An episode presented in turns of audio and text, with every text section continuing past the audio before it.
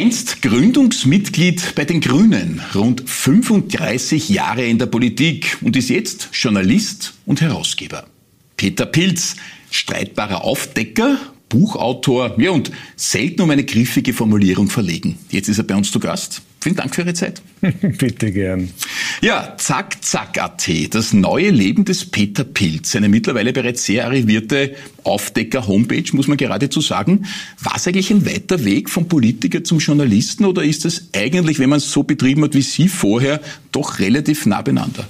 Also das Recherchieren, das Nachschauen, das da riecht was schlecht und ich möchte eigentlich wissen, woher das kommt und wo die Missstände sind. Äh, das habe ich ja früher schon gemacht. Und der Unterschied, ob man das im Parlament macht und, oder ob man das in einer Zeitung macht, das ist ja nur ein Unterschied des Instruments.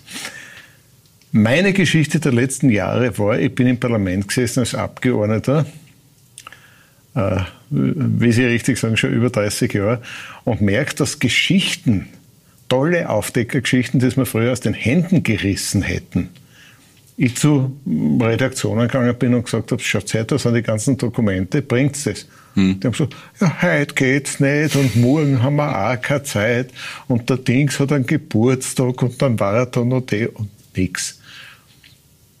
Das war der Moment, wo ich gemerkt habe, die großen alten Zeitungen in Österreich hängen so am Inseratentropf mhm. der Regierung. Mhm. Denen ist der Mund mit Regierungsgeld gestopft, dass ich gesagt habe, dann machen wir was Eigenes. Es muss sowas wie Pressefreiheit geben und es muss eine Zeitung geben.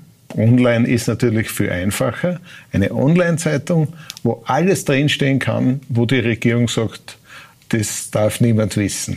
Das machen wir. Und das leben Sie auch äh, ziemlich intensiv aus, teilweise mit Exklusivgeschichten, etwa um die berühmten Sticks mit Chats rund um Thomas Schmidt oder Michael Leuk-Müller. Manches exklusiv tatsächlich auf der Homepage von Zack Zack AT. Dann, äh, das hat viel Staub aufgewirbelt. Letztlich waren Sie ja sogar im Untersuchungsausschuss mit dem schmückenden Namen ÖVP-Korruptionsuntersuchungsausschuss äh, geladen. Das war dann schon ein Seitenwechsel. Normalerweise waren Sie in den Ausschüssen, aber als Fragender. Diesmal waren Sie der Befragte. Ja, diesmal bin ich ja das erste Mal unter Wahrheitspflicht gestanden. Das hat in meinem Fall keinen Unterschied gemacht, aber es war mal interessant, auf der anderen Seite zu sitzen und einmal zu sehen, äh, wie es den Abgeordneten geht. Die haben ja mit mir keine Schwierigkeiten gehabt, weil ich wollte ihnen ja möglichst viel und nicht möglichst wenig sagen. Aber es ist schon spannend zu sehen, das habe ich früher nie persönlich erlebt. Da hast du einen Untersuchungsausschuss, mit der ÖVP, Ausnahme natürlich sitzen da lauter Abgeordnete, die erstens zum Teil ziemlich gut sind und zweitens wirklich was wissen sollen. Mhm. Und dann sitzt da ein Vorsitzender, der Herr Sobotka, bei dem sogar ein Wurstsemmelgeschäft nur türkise Wurstsemmeln verkaufen hat, der nichts als Parteipolitik im Kopf hat, der selbst Beschuldigter ist, das muss man mal vorstellen. Da geht es um Sobotka-Delikte, mögliche Sobotka-Delikte. Und der sitzt dort und sagt, diese Frage ist geschäftsordnungswidrig und das dürfen Sie nicht fragen und das dürfen Sie nicht fragen. Und da habe ich mir gedacht, was ist aus diesem Parlament geworden? Das heißt, wir können was ändern im Journalismus. Nicht nur zack, zack. Das, äh, ja, jetzt haben wir eine halbe Million Leute mhm. pro Monat, die auf zackzack.at gehen und, und diese Tageszeitung lesen. Also es muss sich was im Parlament ändern. Es muss sich überall was ändern, weil in dieser Republik, gehen wir mal miteinander auf die Straßen, wurscht, wen wir fragen, alle sagen, es kann nicht so weitergehen. So ist es. Korruption wird allgemein der Politik zugeordnet. So ist es leider aktuell. Man muss jetzt allerdings der Vollständigkeit halber sagen, es gibt einen Verfahrensrichter im Untersuchungsausschuss und der entscheidet ja da letztlich auch, welche Fragen nein. zuständig sind. Teilweise auch der Vorsitzende. Nein, nein, nein, das falsch. Die Verfahrensordnung habe ich ja mitverfasst. Ich bin ja einer der Autoren dieses Gesetzes. Der Verfahrensrichter entscheidet überhaupt nichts. Der Verfahrensrichter berät den Vorsitzenden und ausschließlich der Vorsitzende entscheidet und der sitzt dort mit seinem Parteibüchel und sagt, ist es gut für die ÖVP oder ist es schlecht für die ÖVP? Der Wolfgang Sobotka, mit dem ich oft geredet habe, sieht das natürlich ganz anders, aber klar, Peter Pilz... er überhaupt was sieht. Er, er sieht es jedenfalls ja. anders und sagt, er ist da im Dienste der Objektivität. Sei es drum, den Drang... Jetzt müssen Sie aber selber Ich zitiere nur, er hat mir das Gut. oft so gesagt. Ja, den Drang als Aufdecker, den haben Sie seit vielen, vielen Jahren kultiviert. Da waren äh, Geschichten dabei, die Noricum zum Beispiel, eng äh, mit Peter Pilz in Zusammenhang stehend. Lucona, wirklich lang her. Das Baukartell, großes Thema, da ging es auch um sehr viel Geld, Klagen gegen sie, die sie dann letztlich gewonnen haben, die Eurofighter-Causa. Äh, da merkt man, dieses journalistische Gehen, etwas aufzudecken, hat sie offenbar das ganze Leben seit Jahrzehnten begleitet. Ja, einfach das. Schau, ich habe eine anständige Erziehung daheim gehabt. Und meine Eltern, die übrigens aus Wien kommen, ich bin ja der erste, erste Ursteirer in ja, unserer Familie. Der, der Kapfenberger Bur. mein Vater war Otterkringer, meine Mutter eine Kaisermündlerin. Mhm. Äh, beide so aus der linken SPÖ und Gewerkschaft. Und, und bei uns zu Hause hat es eins gegeben, Politik muss für die Leute da sein und Politik muss anständig sein. Schlicht und einfach anständig sein. Und jeden von uns haben sie die Zehennägel eingeholt, wenn wir gesehen haben, dort wird was genommen oder dort wird was genommen. Aber wie ich noch zu Hause in Kapfenberg war, waren das Ausnahmefälle. Da mhm. hat mein Vater gesagt, das gibt's ja nicht. Oder meine Mutter, dass sowas passiert. Heute ist das die Regel und das ist das Schlimme, mhm. dass du Politiker und Politikerinnen bewunderst, weil du dir sicher bist, die nehmen nichts. So weit ist es gekommen. Hätte, können Sie sich vorstellen, dass zu Zeiten Bruno Kreiskis irgendwer auf der Straße gesagt hat, alle Politiker sind korrupt? Natürlich nicht. Man Niemand. muss allerdings sagen, zu Zeiten Bruno Kreiskis hat es maximal ein Vierteltelefon gegeben, aber definitiv kein Internet und keine Chats. Es ist für die, die was nehmen sollten, sollte das wirklich so sein, deutlich schwieriger geworden, unerkannt zu bleiben. Nein, das Problem ist, dass, zum Beispiel, dass sie zum Teil einfach zu deppert sind, weil sie sich zu sicher fühlen. Mhm. Ich habe immer geglaubt, das ist die Generation Handy, Sebastian Kurz und die Leute. Dass man so blöd sein kann, wenn man das alles aufführt, das noch in Chats für die WKSDA festzuhalten. Und das ist nicht nur Blödheit, sondern das ist diese arrogante Sicherheit, uns kann eh nichts passieren. Das ist wie seinerzeit die jüngeren Zuseherinnen, mögen das entschuldigen, wie beim Qualtinger in dem Lied Der Papa wird schon richten. Na, wann was ist, dann ruft eh wer an und alles ist zugedeckt. Und das geht heute zum Glück nicht mehr. Erstens, weil wir ein paar Medien nicht nur wie Zack Zack haben, da gibt es schon ein paar andere, die das auch sehr gut machen, aber auch, weil es mit der Wirtschafts- und Korruptionsstaatsanwaltschaft jetzt eine Einrichtung gibt. Mhm. Wenn da wer von einer Partei anruft, hängen die auf ebenfalls ja Gegenstand des Untersuchungsausschusses sozusagen. Wie objektiv sind die, ist das Justizbashing übertrieben gewesen oder nicht? Eine weite, weite Causa. Aber ganz generell, Ihr Engagement in dieser Sache wird ja weithin bemerkt. Kritiker sagen ja, der Peter Pilz, ja, er deckt wirklich Dinge auf, aber in Wirklichkeit geht es ihm um ihn selber. Er steht halt gerne in der Öffentlichkeit im Mittelpunkt und ist Gesprächsthema. Sozusagen ein bisschen eine Eigentherapie. Was ist denn so die Triebfeder hinter all dem? Ich weiß schon, Sie haben gesagt, in Ihrer Kindheit äh, war das quasi damit verankert, dass äh, Politik sauber sein soll. Aber ist es wirklich das? Ja, ich habe ich hab wirklich so ein starkes Rechtsempfinden. Wenn ich Unrecht sehe, und, und, und das größte Unrecht ist nicht das, was in der Justiz passiert, sondern das mit, mit, mit, mit wirklich anständigen fleißigen Leuten passiert, wo es sich hinten und vorne nicht mehr ausgeht, die sie nichts mehr leisten können, obwohl sie rund um die Uhr arbeiten. Alleinerziehende Frauen mit ihren Kindern in der Armutsfalle. Da gehen wir da überall die Impfungen auf. In einem der reichsten Länder der Welt. Und das ist das, das mit im Mittelpunkt stehen. Wir sind alle, alle, die wir in der Öffentlichkeit sind, sind ein bisschen eitel. Hm? Das müssen wir ja selber über uns wissen. Man muss auch eine gewisse, manchmal ironische Distanz zu sich selber haben und manchmal muss ich auch über mich sehr lachen. ist nicht zu einzuwenden, euer Ehren, muss ich dazu sagen. muss ich über mich auch ordentlich lachen. Äh, das gehört auch dazu. Aber es ist nicht die Eitelkeit, weil seit ich Zack Zack mache, bin ich als Herausgeber sehr wenig persönlich an der Öffentlichkeit. Für mich war es die ersten Monate nach dem Nationalrat ein ganz seltsames Gefühl. Ich habe mir zuerst gedacht, das wird mir entsetzlich abgehen, weil ich ja so viel Öffentlichkeit gehabt habe.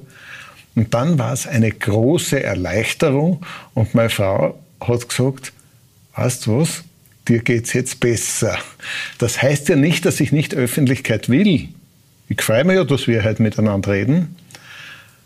Aber dass es immer wichtig ist, dass man das Gefühl hat, das ist für was gut. Ja. Man bewegt was. Keine Frage. Äh, seit vielen, vielen Jahren oder Jahrzehnten sind Sie umtriebig auch in der Wiener Stadtpolitik. Das war in den 90ern und dann lange, lange Zeit im Parlament. Wir kommen zu dem allen noch. Aber vorher noch kurz ein Regime, ein Buch, das letztes Jahr sehr, sehr viel Staub aufgewirbelt hat.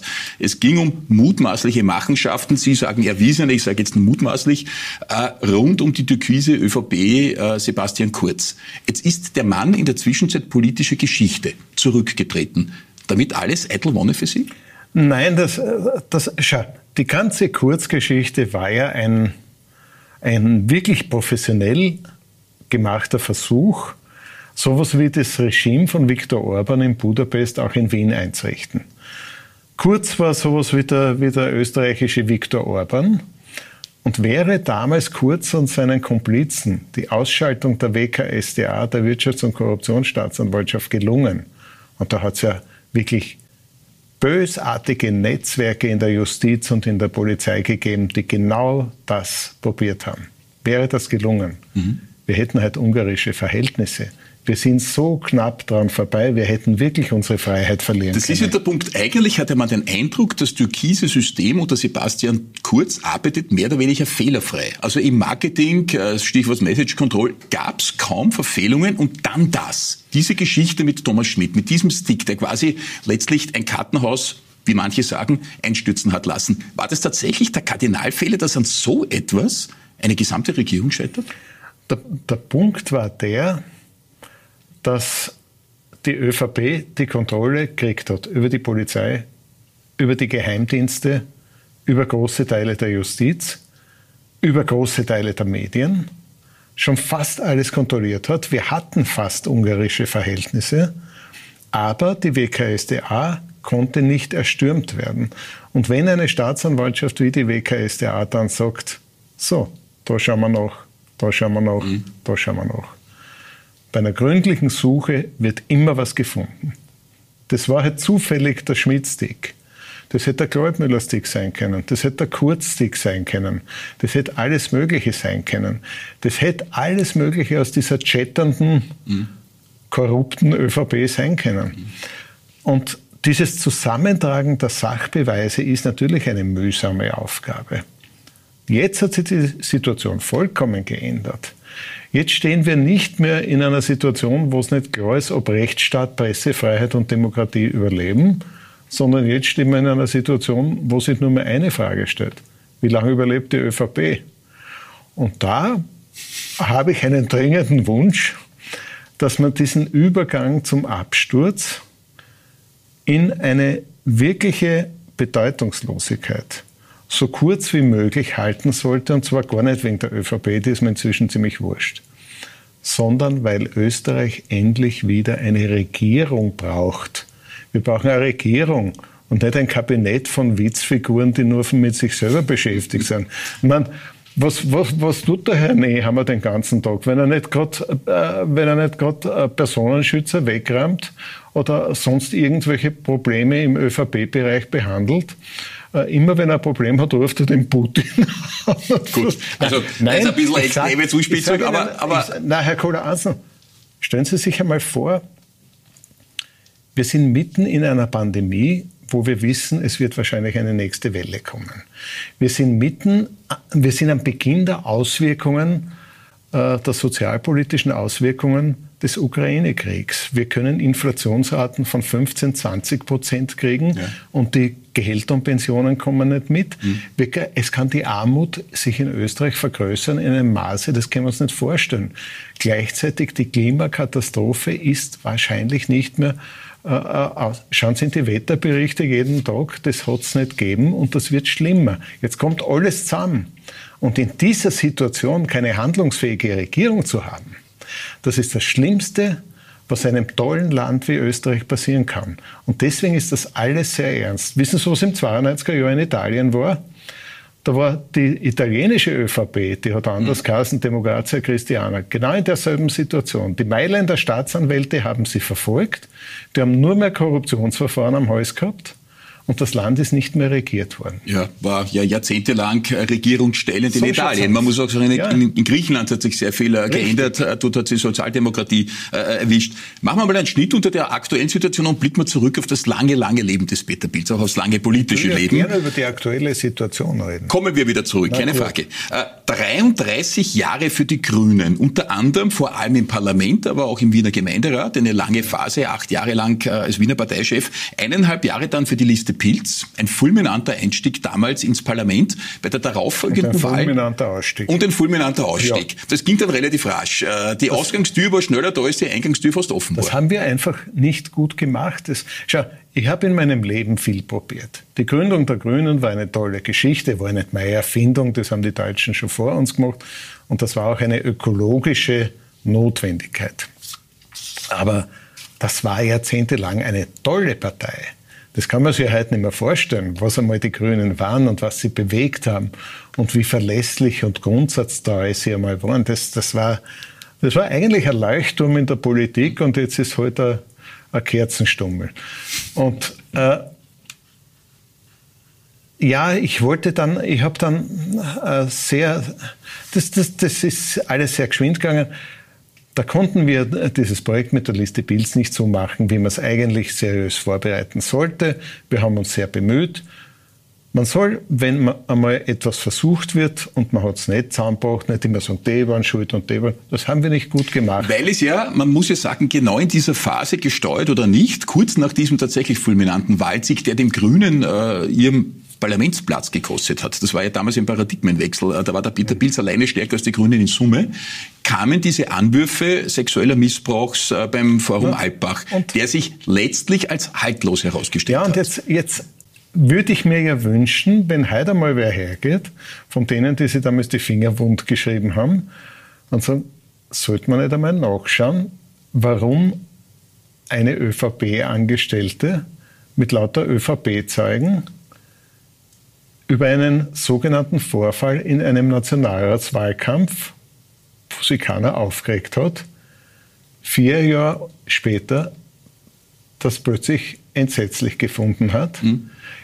Ich mache das nicht. Ich habe mir immer erwartet, dass es in Österreich Journalistinnen und Journalisten gibt, gerade vor dem Hintergrund von all dem, was wir über die Kurzpropagandamaschine wissen, die sich das genau anschauen und in den Giftkeller der ÖVP gehen und da mal im Pilzabteil nachschauen. Ja, letztlich war das ja, sie wurden rechtlich von allen freigesprochen, aber der Umstand, dass es dann mit der Nachfolgeliste beim letzten Nationalratswahlkampf, und so viel Zeit war ja dazwischen nicht, da war ja, ja Ibiza, die Regierung wurde gesprengt, es wurde relativ schnell wieder gewählt und das ist ihnen bis zu einem gewissen Grad nachgehängt. Ja, das war ein, das war ein Riesenhandicap und man hat in der Politik erstens nicht immer nur Klick, zweitens, dass auf uns geschossen wird aus allen Rohren, ist klar. Und dass man da auch manchmal Treffer hat, speziell wenn, mhm. wir wissen ja heute, viele große Teile des Journalismus schlicht und einfach gekauft waren. So ist es. Man soll sich im Leben nicht beschweren, wenn man austeilt, dass man einmal hinten von hinten was reinkriegt. Ich kann damit umgehen, äh, es ist anderen von der ÖVP viel übler mitgespielt worden als mir. Das soll man nie vergessen. Ich sehe mich nicht als Opfer, ich bin in der Lage, mich zu wehren. Andere, die nicht so bekannt sind, sind von diesem Regime fertig gemacht worden und haben ihre Existenz verloren. Um die sollte man sich kümmern. Heute sehe ich das auch wieder anders. Schauen Sie, immer wenn was schief geht, ist es, muss man schauen, wo ist, da, äh, wo ist der Hinweis auf eine Chance. Hm. Wie das mit der Liste 2019 schiefgegangen ist, und wir haben das auch nicht, nicht sehr gut gemacht. Es liegt schon an uns. Da habe ich dann die Chance gesehen, da könnten wir jetzt was Neues machen, aber nicht in der Politik, sondern im Journalismus. Und da ist die Idee mit Zack Zack entstanden. Ich war dem Strache nie dankbar. Aber dass er in Ibiza gesagt hat, zack, zack, zack, und ich ihm nur ein Zack streichen habe. Haben Sie, was die Titelrechte betrifft, das äh, sehr einfach dann gehabt. Ja. Äh, sehr prägend eigentlich vor dem Einstieg bei den Grünen, das war ja noch die Grüne Partei gar nicht da, das war damals äh, die sehr, sehr emotionale Situation in Heimburg. Stichwort, kommt ein Donaukraftwerk östlich von Wien, Stopfenreuther Au, jetzt Naturschutzgebiet, damals umkämpft, da sind schon die Baumaschinen aufgefahren. Sie waren vehement und sehr lautstark dagegen, wie viele andere. Trotzdem, Hand aufs Herz, jetzt, 2022, war es nicht gescheiter, wir hätten ein Donaukraftwerk mehr als diese extreme Energieabhängigkeit von Russland? Warum? Wir hätten, wir könnten ja damit die Spitzen nicht abfangen. Die Spitzen, die Energiespitzen, die wir derzeit mit Gas abfangen, haben wir im Winter. Dann, wenn wir am wenigsten Strom aus der Wasserkraft haben. Es gibt nur eine Lösung, weil die Wasserkraft taugt im Sommer, da haben wir Überschüsse. Und im Winter werden es dann immer wieder auf andere Energiequellen zurückgreifen. Aber die Basis wird schon breiter. Aber das, das, nein, die Lösung liegt woanders im anderen Umgang mit Energie. Mhm. Unser Hauptargument war nie, baut's das nicht oder baut's das nicht, sondern gehen wir sparsam mit Energie um, bauen wir unsere Häuser gescheiter schauen wir, dass wir, dass wir energiesparende Geräte und ändern wir unser Verhalten und ändern wir den Verkehr. So, hätten wir das gemacht. Unsere Energiezukunft ist nicht in Heimburg, sondern in den Straßen, in den Fabriken und überall entschieden worden. Da ist es jetzt sehr spät zum Umdenken. Und das ist der Grund, warum ich mit dem Wiener Bürgermeister, den ich in anderen Fragen durchaus schätze, überhaupt nicht mit kann, wenn er sagt, rahmen wir die paar Burm und Madeln weg, weil die stellen sich dort bei dem Straßenprojekt hin. Das sind die jungen Menschen, die mehr als ein Bürgermeister, ein Bundeskanzler und andere kapiert haben, dass wir global wirklich, wirklich mit der Klimakrise kurz vor einem schrecklichen Ende stehen. Die haben das kapiert. Und die haben aus der Politik noch immer nicht die Unterstützung, die sie verdienen. Argumentiert wird ja, dass mit einem Lobau-Tunnel eine verkürzte Situation, die nicht nur Stadtgebiet führt, sondern unter der Lobau-Tunnel führt. Aber wir werden es jetzt nicht erörtern können. Aber jedenfalls der Beginn war damals Heimburg und das andere Ende quasi dazwischen lang 35 Jahre Politik ist jetzt zack, zack, ade. Also schon ein sehr bemerkenswerter Lebenslauf. Was es dazwischen aber immer auch gegeben hat, das war der Prinz Betsy. der Musiker. Äh, äh, schon ein bisschen die Rampensau im Peter Pilz. Mit wem das angefangen hat? Ja, mit mit dem Ex-Schlagzeuger. Willi Residence. Mit Willi, ja, der, der Willi ist ja ein bisschen so ein Typ, äh, wie Sie Willi, sagen. Na, wir, wir haben uns damals gut gekannt und waren gut befreundet ja. vor, es muss knapp 100 Jahre sein.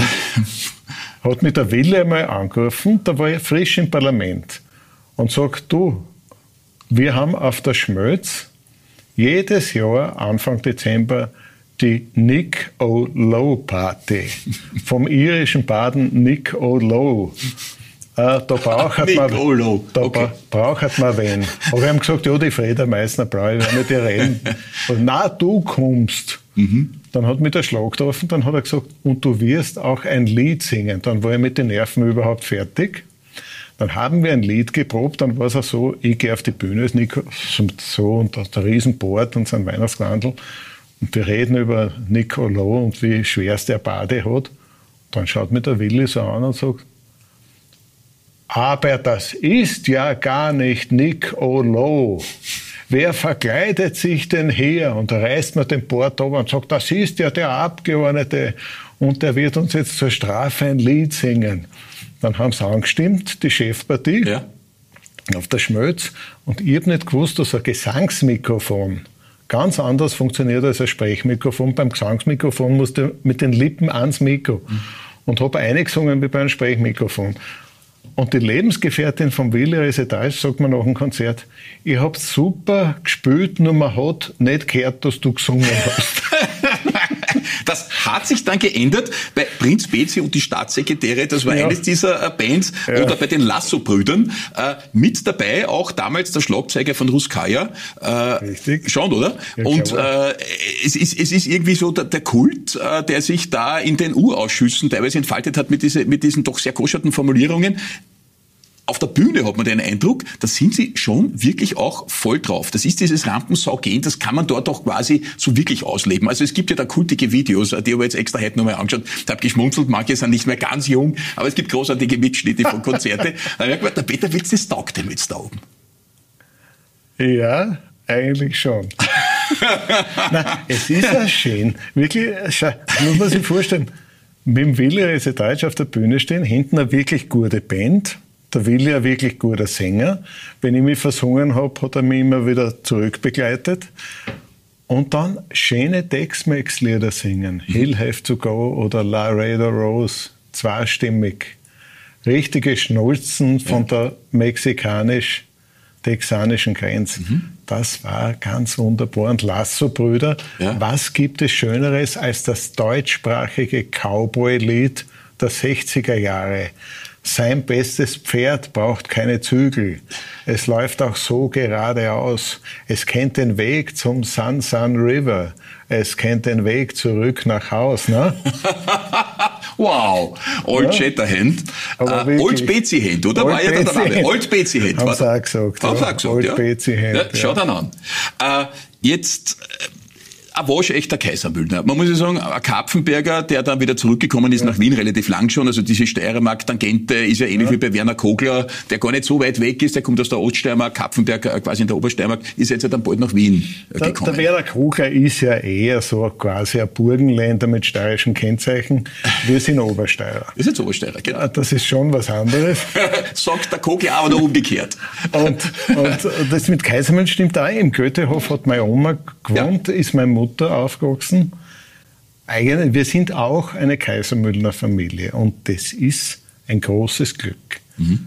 Kaisermühlen ist wirklich was ganz, ganz Besonderes. Vor allem der Goethehof ist eine Stadt in der Stadt, muss man sagen. Und der Goethehof ist so, der, der zeigt, wie gescheit man für Leute mit wenig Geld was wirklich Schönes bauen hat können, wo man sich einfach wohlfühlt. Ja, das Kaiserwasser auf der einen Seite, die neue Donau nicht weg auf der anderen Seite. Ja, aber drin eine riesen ja. Innenhöfe. Ja drin der Kindergarten, lauter solche Sachen. Für, für, für, für Familien mit Kindern ist das ein Traum. Da kommt er in Strahlen. Äh, Kinder sind jetzt nicht mehr angesagt, aber eine lebenslange Ehe schon. Äh, wunderschön, die Partnerschaft, ihr macht das ja ganz, ganz lange schon so. In einem Satz, wir haben wirklich kaum mehr Zeit. Was ist das Erfolgsrezept dieser Ehe? Sind Sie da zu Hause gern mit Hut in Wirklichkeit? Naja, der Hut hätte da gar keinen Platz mehr. Nein, das ist ein großes Glück. Ich habe ich hab sehr früh meine Frau kennengelernt. Äh, die Gudrun? Die Gudrun. Das, das, schau, das kann man sich nicht aussuchen, man kann nur gemeinsam schauen, dass es besser wird.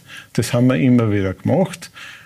Sie hat es mit mir nicht leicht gehabt, weil mit, diesem, mit dieser Arbeit und mit diesem Leben ist es schon ein bisschen aufreibend sie hat immer, sie hat immer gewusst, was ich tue und wir haben über alles geredet. Und, und, und, und wenn man das alles gemeinsam macht, dann entsteht, dann hat man eine große gemeinsame Geschichte und große Vorlieben und eine gemeinsame Lebenskultur. Und ich muss sagen, das genießen wir heute sehr. Wunderschön. Und dann gibt es noch das Fliegenfischen und das Glück ist perfekt. Peter Pilz, einmal mehr. Für die Fisch geht es manchmal schlecht aus. Vielen Dank für den Besuch im Stadtgespräch. Bitte gern.